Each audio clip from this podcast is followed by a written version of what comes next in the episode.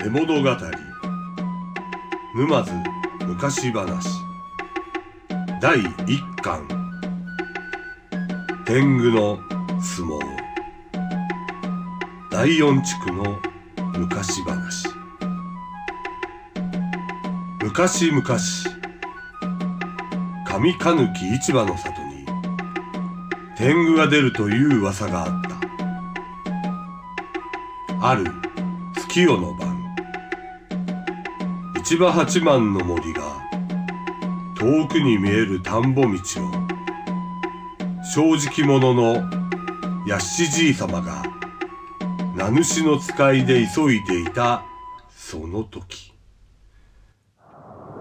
うわそこのじいさんちょっと待てぐわ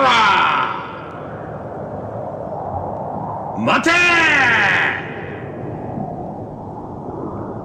ものすごい風の中から大きな声が聞こえた。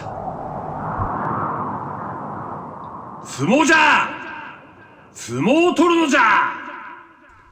声のする方を見ると天狗だった。相撲！相撲！相撲！相撲じゃ！急いでいた屋敷は面倒くさくなって天狗を投げ飛ばした。悔しそうな天狗の声が夜道に響いていた。次の晩今度こそ屋敷を投げ飛ばしてやろうと待ち構えていると天狗を呼ぶ声が近づいてきた「やーい天狗出てこーい！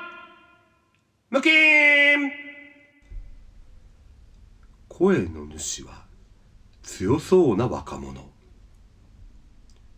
とても勝てそうにない天狗は腹が立って仕方がない。屋敷が言いふらしたと思い込み仕返しをしてやろうと決めた。穴ほりゃおっこちひもはりゃからまり飯おきゃどつかれ。さて天狗の悪巧みの始まり。勝つのが三度の飯より好きな天狗。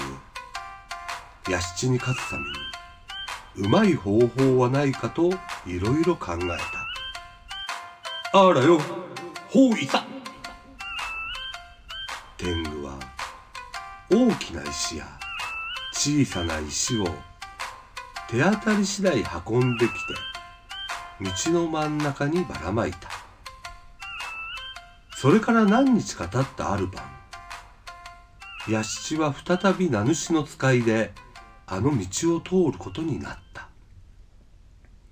屋敷は夜道にばらまかれた石にまんまとつまずいた。天狗は屋敷の背中を強く踏みつけ「おいじじい！わしと相撲を取るなら堪忍してやる!」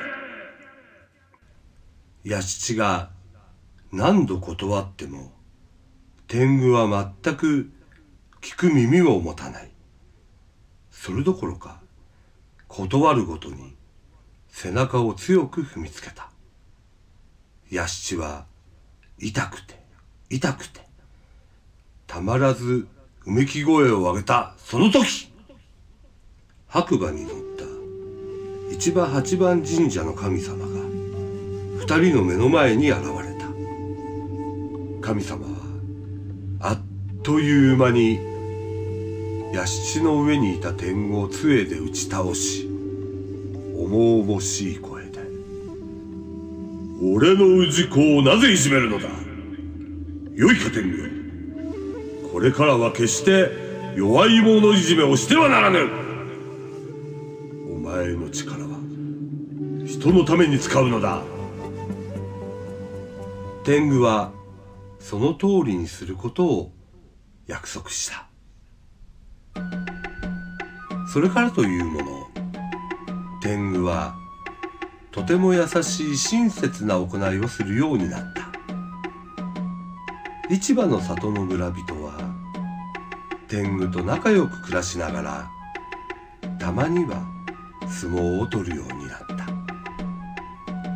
村人たちは八幡の神様はありがたい。悪い天狗を懲らしめてくれたとますます八幡神社を崇めるようになった。めでたしめでたし。